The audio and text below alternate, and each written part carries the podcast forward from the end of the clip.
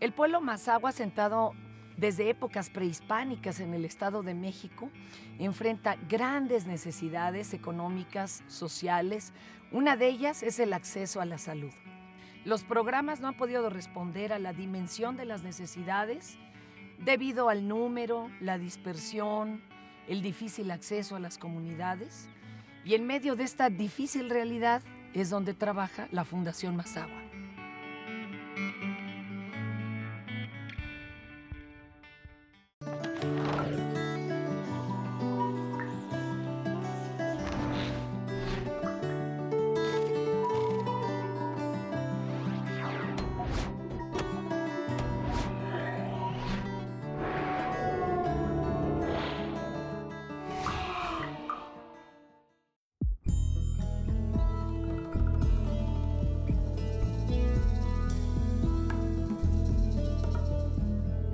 Lucero. Fernanda, bienvenida. Soy Lucero Bravo Dosal, directora de Fundación Mazagua AC. Fundación Mazagua es una organización civil no lucrativa enfocada a atender las necesidades de las comunidades que viven en situación de pobreza aquí en la región Mazagua del Estado de México. Y yo llegué aquí hace seis años eh, gracias a la invitación de unos miembros del patronato. Y fue un reto que me plantearon y un, un parteaguas en mi vida porque tomé decisiones drásticas del cambio de, de mi ejercicio profesional y colgué el diseño para dedicarme a esto. Descubrí un área de oportunidad para mí, para dedicarme o enfocar mis esfuerzos profesionales en otro sentido. Y cuando me plantearon esta propuesta, me movieron el tapete. Me, encantó la idea de poder dedicarme a satisfacer necesidades, a entender las necesidades y a comprender realidades para aportar algo en la construcción del futuro de las personas. Cuéntame, ¿cómo empezó todo esto? Pues mira, esto empezó hace 15 años. 15 años. Con un grupo de matrimonios jóvenes que detectaron la necesidad que había en esta región de atención en salud. Era otro México hace 15 años. Claro. Y decidieron ah, enfocar sus esfuerzos a construir una clínica para dar atención a la comunidad de la región. Bueno, hace 15 años eh, no había caminos tan pavimentados, no había ningún centro de salud a la redonda, lo más cercano a la ciudad de Atlacomulco. Y la situación con las comunidades es que había mucha mortandad por eh, el embarazo y muchas enfermedades crónico-degenerativas que no recibían la atención adecuada. Y al plantear el proyecto, las necesidades y el por qué querían ellos incidir en esta zona, en esto precisamente, pues hubo un acuerdo común. Y este terreno lo puso la comunidad para dándose cuenta de que la clínica era en beneficio de las comunidades.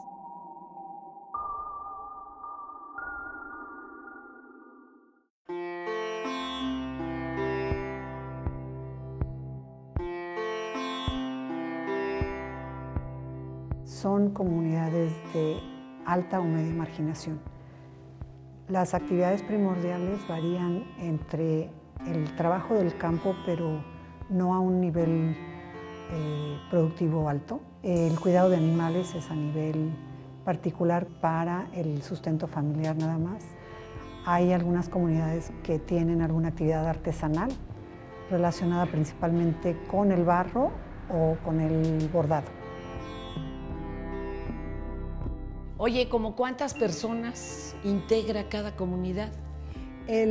Varía mucho, hay comunidades de 800 o 1000 personas, hay comunidades de 1700, 2000 personas y algunas que ya han crecido mucho llegan a las 4000 personas. A través del tiempo en, atención en, en salud, una de las primeras vertientes que se fue sumando fue la educación para la salud porque para prevenir pues hay que educar. Y ha sido como el eje central que nos ha permitido conocer más a la comunidad y entender sus necesidades. Algo que hemos comprendido es que para lograr cambios en la comunidad, para superar la situación de subsistencia en la que viven las comunidades, es necesario mover mentalidades, mover intenciones y desarrollar capacidades. Y solamente promoviendo, por un lado, el desarrollo humano, trabajando la autoestima, la visión de futuro, el asumir la responsabilidad de su persona y sus proyectos de solución. Y por el otro lado, acercando desarrollo de capacidades en distintos aspectos, podemos provocar cambios en las personas.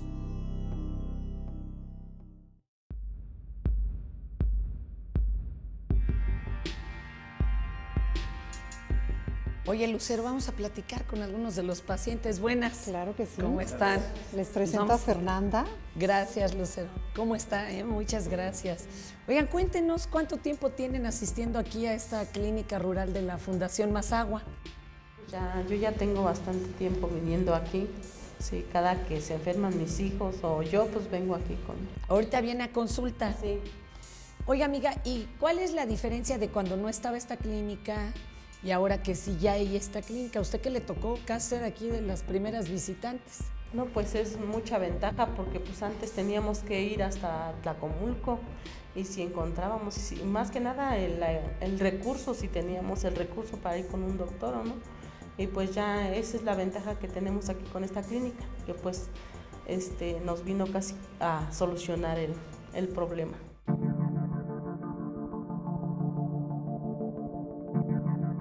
Y bueno, aquí es la recepción. ¿De qué tenemos consultorios en esta área? Ven, Lucero, Mira, acá cuéntame. tenemos los consultorios de odontología con dos unidades dentales. Guau. Perla, nuestra odontóloga actual. Oye, ¿y pero ¿y qué tipo de tratamiento pueden dar a nivel odontología? ¿Qué- Pues aquí hacemos todo, o sea, atendemos adultos, niños y de la tercera edad hacemos lo que es la odontología básica, amalgama, resinas, extracciones, todo. De todo hace con los chiquillos. ¿Qué más tenemos? Tenemos tres consultorios de enfermería y tres consultorios médicos, el área de farmacia y el consultorio donde reciben para los signos vitales. Hola, hola. ¿Qué tal? ¿Cómo están? ¿Cómo están? Hola, buenas tardes. Hola, ¿Qué tal, doctora? ¿Cómo se ¿Cómo llama? estás? Me llamo Netsi, mucho gusto. Oye, Netsi, qué gusto. Y bueno, ahorita estábamos aquí revisando a este paciente. ¿Cómo te llamas? Osvaldo Grecia. Como a los seis años empecé con varias veces que me salía sangre por la nariz. Cuando tenía 11 años ya, ya me salía bastante y entonces vinimos aquí a la clínica Fundación Mazagua. Aquí encontramos a la doctora Alejandra, ya me checó y entonces ella fue cuando me dijo que tenía una enfermedad del corazón. que tenía un soplo en el corazón, pero que ya era de gravedad. nos recomendó hacia un hospital que está en México y entonces ella hizo todos los papeles para irnos hacia allá. Y ya el día lunes cuando fuimos, pues nos dijeron, no, dice, pues este, el niño ya se tiene que quedar internado, dice, porque ya el niño ya es de, de ya, que se va a operar. Me estudiaron bien y ya dijeron que si era necesaria una operación a corazón abierto. Pues ya siento una, una tranquilidad, una, haga de cuenta, una fe. Existe todavía esa gente buena, esa gente que pues, se compadece de, lo, de las personas que, que en verdad sí lo necesitan. Gracias a, a la ayuda y a, a todo lo que se me brindó en esos momentos, pues fue maravilloso, la verdad. Quiero ser doctor, que me gustó por cómo me ayudaron allí y decidí que yo también quiero ayudar.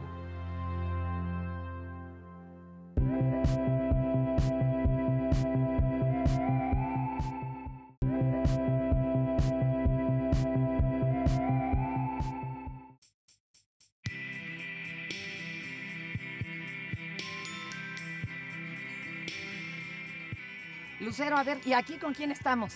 Te presento a Ricardo. Mucho gusto, Ricardo. ¿Cómo estás?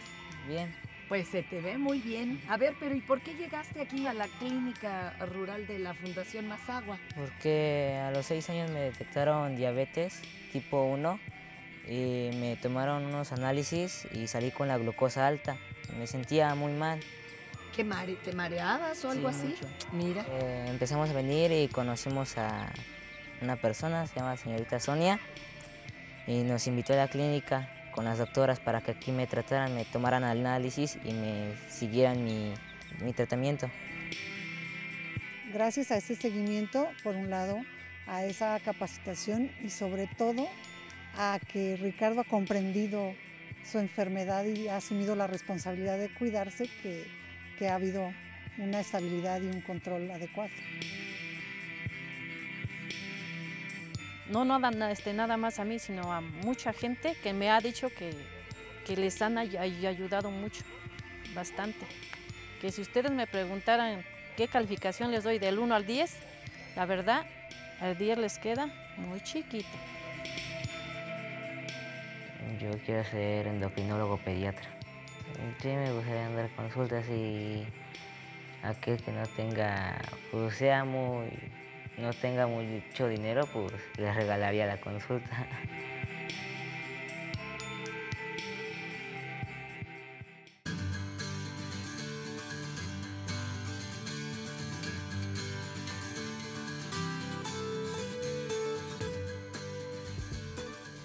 ¿Y qué necesitan? Ahorita, ¿cuándo son, ¿cuáles son las necesidades? ¿Cómo nos sumamos a esta lucha? ¿Cómo los ayudamos nosotros los de a pie? Eh, a ver, dinos. Primero decirles que obviamente el recurso económico es muy importante y decirle a cualquier persona que quiera apoyar nuestra causa que lo que está haciendo es una inversión social, que yo creo que todos y cada uno de nosotros podemos invertir de distintas maneras en proyectos que generen desarrollo y que promuevan cambios en este país. Si no, no vamos a cambiar nunca, ni vamos a superar la pobreza ni la subsistencia. Y hay que hacerlo ya desde nosotros, ¿no? Oye, página, algún lugar donde veamos más ampliamente qué hace la Fundación Claro que sí, mira, nuestra página es www.fundacionmasagua.org.mx y nuestro correo es contacto arroba fundacionmasagua.org.mx.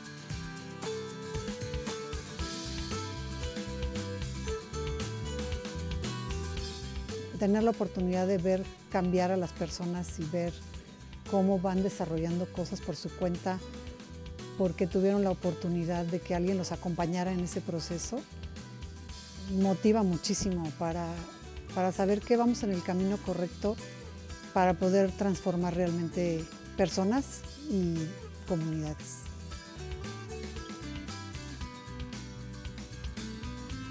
Regreso a mi ciudad con la certeza de que en este país la salud es un privilegio y no un derecho como debiera de serlo. Y de que nosotros, la sociedad civil, debiéramos asumir la responsabilidad de nuestra salud y también la de aquellos que menos recursos tienen.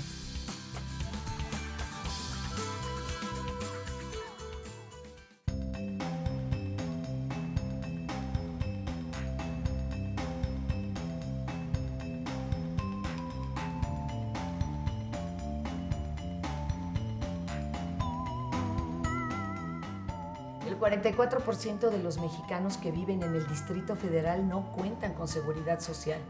Para ellos, ¿cuál es la opción? La salud privada, claro, a precios imposibles de costear.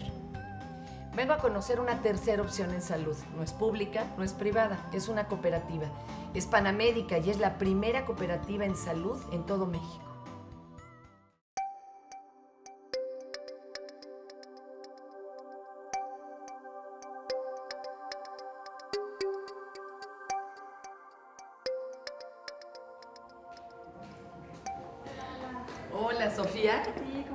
Mucho gusto. ¿Cómo estás? Yo soy Fernanda. Oye, pues, qué bien. Cuéntanos qué es aquí, por favor. Pues adelante, esta es la Cooperativa de Salud Panamédica. Bueno, una cooperativa de salud es una organización la cual de alguna forma busca cubrir las necesidades tanto, bueno, en este caso de salud, tanto de la población y también eh, en este caso de los profesionales de salud para tener un trabajo digno bajo los principios y valores del cooperativismo y la economía solidaria. Bueno, esta cooperativa surge de una idea de cinco médicos egresados de la UAM Xochimilco que querían implementar un proyecto de trabajo comunitario. Se empieza a, trabajar aquí por invitación de, un grupo de vecinos organizados que se llama eh, Vecinos Organizados AC, es una asociación civil, quienes eh, invitan aquí a participar a los compañeros para brindar servicios de salud a su asociación y posteriormente pues abrir el, servicio al público en general. Por eso es que se presta eh, un espacio aquí en el centro social También están los talleres con los niños, que los empieza a dar la clínica del aprendizaje y bueno, se visitan escuelas eh, de la zona para poder bueno, abordar ciertas problemáticas como eh, la violencia, el, el maltrato, etcétera, que se empieza a detectar en las escuelas. Y actualmente, ¿como a qué cantidad de personas está sirviéndole Panamérica, la cooperativa?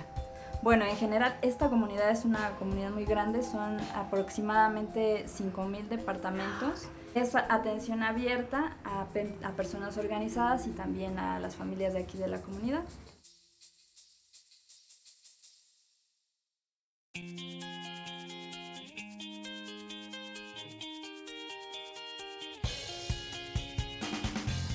Bueno, aquí están los consultorios. De este lado está el consultorio de medicina. Hola, ¿cómo estás Sandra? Ella es la doctora Sandra. Ella está realizando aquí su servicio social por parte del proyecto urbano. Sandra, además de dar consulta, también trabaja con un grupo en cuanto a la promoción de la salud.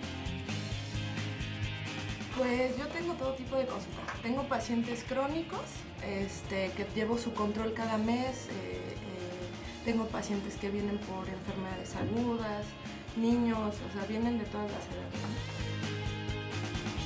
Bueno, el servicio de psicología ha sido como el más, eh, de los más importantes aquí, es quienes tenemos más consultas. Aquí, por ejemplo, a diferencia de medicina, tenemos prácticamente lleno los espacios en las tardes.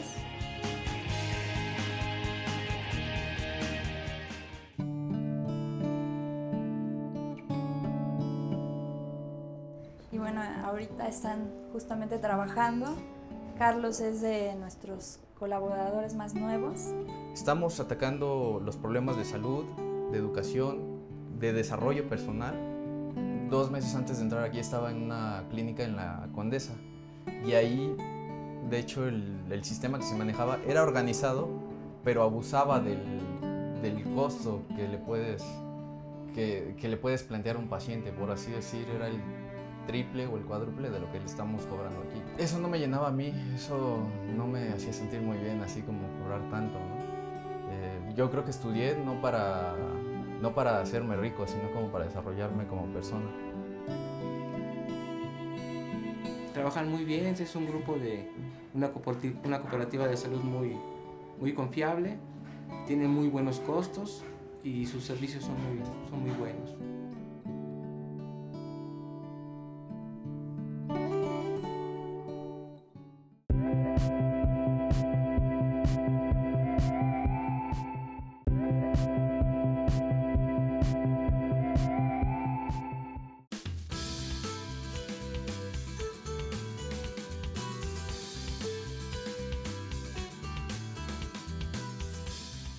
Y aquí son los talleres, Sofía. Aquí tenemos un taller, bueno, principalmente trabaja el psicólogo, que es el encargado del área de la clínica del aprendizaje. ¿Y por qué eligieron esta escuela o, la escuela los eligió? ¿Qué pasó? Sí, de hecho hay pacientes que se atienden en Panamédica y la directora empezó a ver que, este, que había violencia, ¿no? Esta cuestión del bullying, de este, del maltrato, etcétera, de, de la agresión de los, de los niños. Entonces ya no sabían qué hacer y nos pidieron eh, alguna actividad o algo, alguna intervención para poder trabajar. Parte del trabajo que se realiza aquí, bueno, es visitar escuelas para poder crear entornos saludables, ¿no? para poder intervenir en casos como, bueno, ahora el bullying. Desde el inicio, bueno, trabajan con la familia y con las escuelas y, bueno, el espacio de la escuela es muy importante para poder generar en los niños eh, los valores y los principios y bueno, crear también espacios saludables entre ellos. Y aquí son los aquí talleres. Aquí es el taller, sí. ¿Qué tal? Hola, ¿qué tal? Buenos días. Buenos días. Ustedes sigan en lo suyo, chicos. ¿Cómo están? Cuéntenme qué, qué, están haciendo aquí, Gerardo. ¿Qué? Básicamente se trata de intervenciones que trabajan en el área de los valores y de las habilidades escolares. El asunto de los valores es una de las perspectivas que nos permite resolver la violencia y nos permite crear una convivencia solidaria y democrática. eh, porque se trata de promover el respeto, el diálogo, la participación, la tolerancia, la ayuda mutua, la solidaridad. Platiquemos con alguno de los alumnos o alumnas. Compañero, por ejemplo, tú que estás eh, aquí eh, ilustrando, compañera. Estoy dibujando a los niños pobres ayudando. ¿Cómo ves aquí el ambiente en tu escuela? ¿Es muy amigable o hay, hay problemas, hay broncas? Cuéntanos. Hay problemas, luego me, me hacen burla mis compañeras.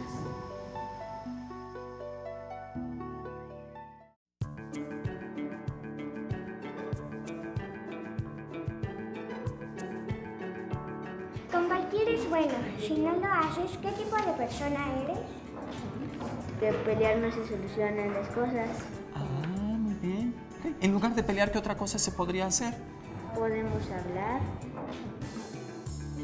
En México estamos acostumbrados a que el gobierno nos dé el conocido paternalismo con el que todos crecimos. Pero ¿qué tal si empezamos a cambiar desde las nuevas generaciones, desde los niños, y nos comenzamos a ser responsables de nuestra propia salud?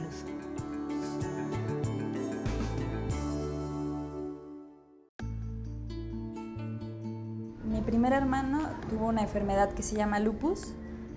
Pude ver cómo fue difícil que lo atendieran en, un, en el sistema, ¿no? en, el, en el seguro social en este caso. Él ya no contaba con seguridad social, terminó en otro hospital y falleció. Y parte de, de lo que a mí me, también me impulsa a estar aquí en el proyecto es el, las carencias que tiene el servicio público. De alguna forma es tanta la gente también que de pronto ya no hay una atención de calidad y una atención humana. Entonces, bueno, a mí me tocó vivir de cerca con uno de mis hermanos porque no fue atendido en el lugar adecuado por una mala información.